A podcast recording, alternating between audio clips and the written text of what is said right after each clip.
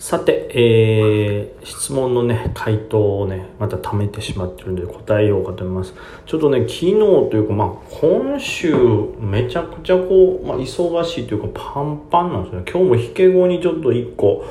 はい、ネタの撮影みたいなのがね、2時間ぐらいかかりまして、その後別のちょっとネタの、はい、えー、ちょっと打ち合わせというかネタを作ったりするのがありまして、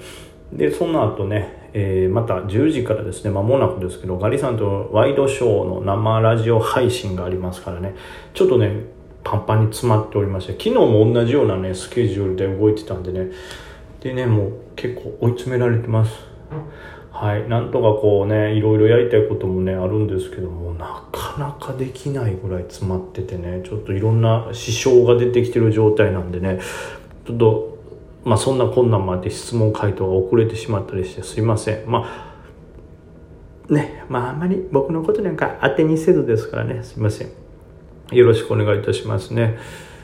えー、っと、な、なんでしょうね。えー、っと、これからかな、質問回答は、陰のコツをこれ答えましたね。無心あったのこの後でしょうね。えー、っとペヤング岡本さんいつもねお お世話になってます。これ下に本名を書いてるけど読まないでおきますね。わからん。読んだらあかんのかなと思います。ペヤング岡本さんっていうねこうペンネームがありますからね。はい、えー、いつもお忙しい中ありがとうございます。とても参考にはとんでもないです。えー、今日もね、忙しいアピールをしてしまいましたけど、すいません。えー、単純に質問なのですが、梅木さんは個別株でも空売りでトレードはされたりしますでしょうか、えー、先物でショートでトレードする時があるとおっしゃってましたが、個別株ではどうなのかなと思いまして、よろしくお願いします。ということで、え、個別株でショートする時もあります。でももう、基本的には僕はやっぱ買い方目目線で、まあそれがね、染み込みきってもいないというか、買い方でも無双っていう状態でもないので、そういう状態だったらね、次売りに目を向けようとかっていうのもあるんですけど、ちょっと正直なところ私は、えー、まあそこまでの実力じゃないので、売りはどっちかというともう買い目線としてここはもう絶対天井なるやんって言ったところでまあ利確するじゃないですか。で、まあ、えー、去年まではね結構そこから伸びて S 高張り付きとかがね結構見られたんでまあ空売りも怖いっていうのもありましたし値幅が取れたんですけどえ今年はねなんかそこまでの相場にあんまりならないので、まあ、逆に上を取れない分空売りもすることで往復取れたらな、みたいなことで、たまにこれは絶対間に合うやろ、みたいなのでショートする時ありますけど、まあでも少ないですね、個別株は。特に材料が出て急騰したやつとかはね、それがどれぐらいのこう威力というか、はい、パワーを持ってるのかっていうのがわからない時あるんで、それちょっと怖いですから、あまりはやらないですね。はい。あまりやらないですけど、えー、時折勝ち上げたやつをまあ、往復取るために空売り入れることもありますし、あともう一個あるのはあれもありますね。パターンとしては、あの、例えばユニクロ、ファーストリテイリングとか、ソフトバンクグループとか、ああいうの辺の大きいところを、えー、まあ、指数ショート代わりに大型株を空売り入れるということもたまにやったりしますかね。でもまあいずれにしてもそうそうそうメインでもないしそんな売り目線でずっと見てたりしないんでそんなにははい頻繁にはやらないですねいややばいね。今そんなんで見てる瞬間に先元もの先元って誰やね。ん先物がこうドスンとこう下がってですね。まあダウ先が下がったみたいですけどそれを見てちょっと一瞬喋、うん、りが止まった。怖いねこれ。はい。まあ、どうもちょうどね指数も良くない状況なんでね。慎重には行きたいとこですね。いやもううん。怖い。まあまあまあすいません。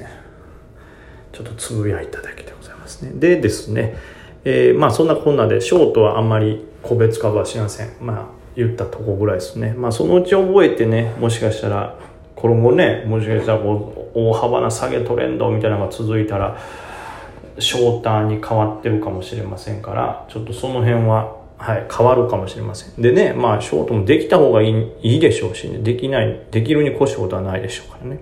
はい、え続いてですね DJ 特命さんいつもラジオ参考にさせていただいております私はブレイク手法しか使ってないので、ブレイクを狙うのが唯一のルールです。まあ多分レジスタンスラインブレイクですかね。はい。ただし、ブレイクに関係なく安くなっている銘柄などを拾いたくなって拾ったりしてしまいますと。私はルールに忠実に動くことが利益につながると考えているのですが、ブレイクだけに意識を集中させられない自分がいるのです。結果として自分自身の投資法がブレている感じがしてもやもやしてしまいます。梅木さんはそういう経験がありますかと。えもしご経験がある場合はそのように、どのように乗り越えられたか教えていただけたらと思います。また私はいつも良いブレイクに乗ることを意識していますが、梅木さんは毎日どのような意識で相場を望んでいらっしゃいますか？また株の始めたての頃と意識今では意識は変わりましたでしょうか？長文で読みにくくて申し訳ないです。回答いただける嬉しいです。ということで、すいません。ありがとうございます。長文ね、えー、記入していただいて、えー、なかなか手間をかかったと思います。ありがとうございます。えー、まず順番に行きましょうか。まあ自分自身が例えばブレイクだけを見たいのに違うものをやってしまってブレているっていう経験は僕ももちろんあります。やっぱりそれこそレジブレを狙うし、そのしかも僕は短期の人気株、急騰株だけを狙うという手法をよくやってたので、そうするとこう、ない時があるんですよね。もう動いてないとか、それこそ一回バンって相場やって、そのね、銘柄、その日5番もう一回行くかもしれんけど、当分2、3時間ないやろうな、みたいな。横横とか下げ段階入ってるから止まるまでちょっとほっとこうみたいな銘柄とか、そういうものを、こう、なんていうの？なんとか、ね、続いていってくれたらいいですけど、そういうのがね、増えてくると、空白の時間本当できるんですよね。なんでまあ、僕もその時は、その他の、まあ、スイング銘柄じゃないですけど、ね、ブレイクしてないやつとかもね、狙ってましたけど、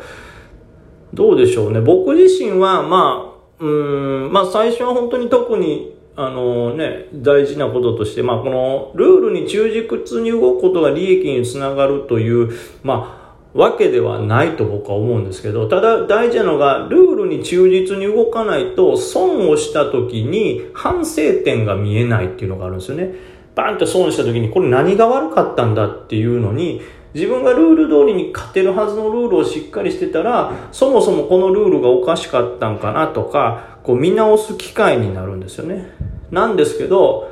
これもしルールを守ってないトレードをしてる場合は、そもそも勝てるルールというか勝てる手法だったのかっていうのがいまいちはっきりしてないので、そこから見直すことになるので分からなくなるんですよね。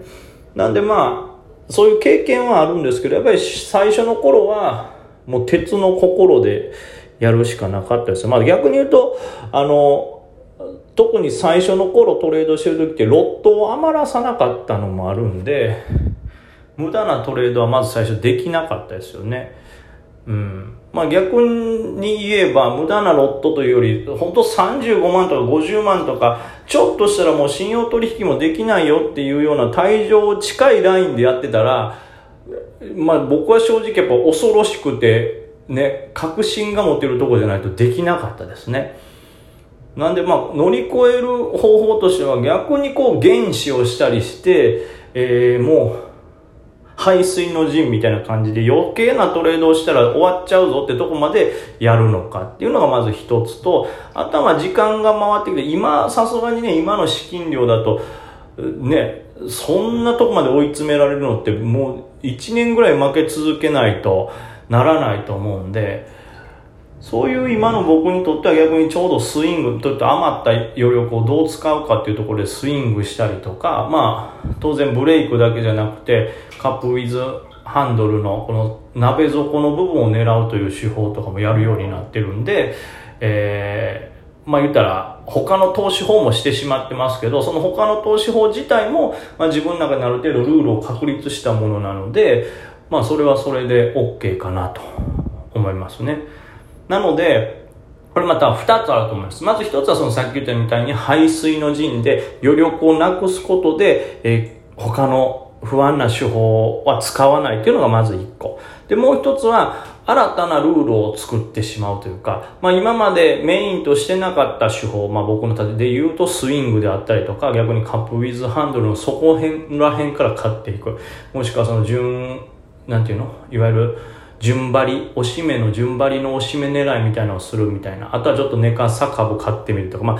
自分の中で別の確立してる手法、空き時間でできる、空いてる時間でちょうどいいし、勝率が高いような別のトレードをちゃんと自分の中で確立してしまえば、そのね、空いてる時間でルール外のことはしないわけですし、逆にそれでうまく利、なんていうんですかね、利益が取れるようになったら、自分のメインのブレイク手法、それとはまた別の手法でも利益が取れて、まあ単純に利益量が増えるわけですよね。はい。まあうまくもなるでしょうし。なのでまあ、はい、排水の陣にしてしまうからもうついブレてるかもって思うもう一つの、えー、手法も、えー、自分がメイン並みに使えるようにも鍛えるしかないんじゃないかなと思っております。えー、あとまあ良いブレイクに乗ることを意識してますが梅木さんはどのような意識で相場に臨んでるかということですけど、まあ、僕はうんどうでしょうね。まあ時期にもよるんですけど、最初の頃はとにかく値幅が多い、あの、出るもの、そしてその、いわゆる、とにかく人が集まってる銘柄っていうのだけを狙うという感覚でしたけど、今はね、スイングとかもあるんで、あとはその当日にしてもちょっと一回、あの、売りが枯れてる銘柄とかもあるんで、何個も持ってます。そのまあ良いブレイクというかブレイクに早く気づ気づいてトレードするという手法も頭にずっと朝にも考えてますし、まあこの辺の銘柄はここら辺まで下がったら拾おうかなというのも考えてますし、ただまあ今年は本当にデイトレが難しいんで今年に限って言えばできるだけこうリスクを取らないというか、はい、下落を食らわないトレードをしようというのを今心がけてるという感じですかね。はい。なのでまあその辺は最初去年と今年で変わったもので今年はあんまりリスクを取らないようにする去年というか始めたての頃はとにかく値幅が出てる人気株を狙うということでした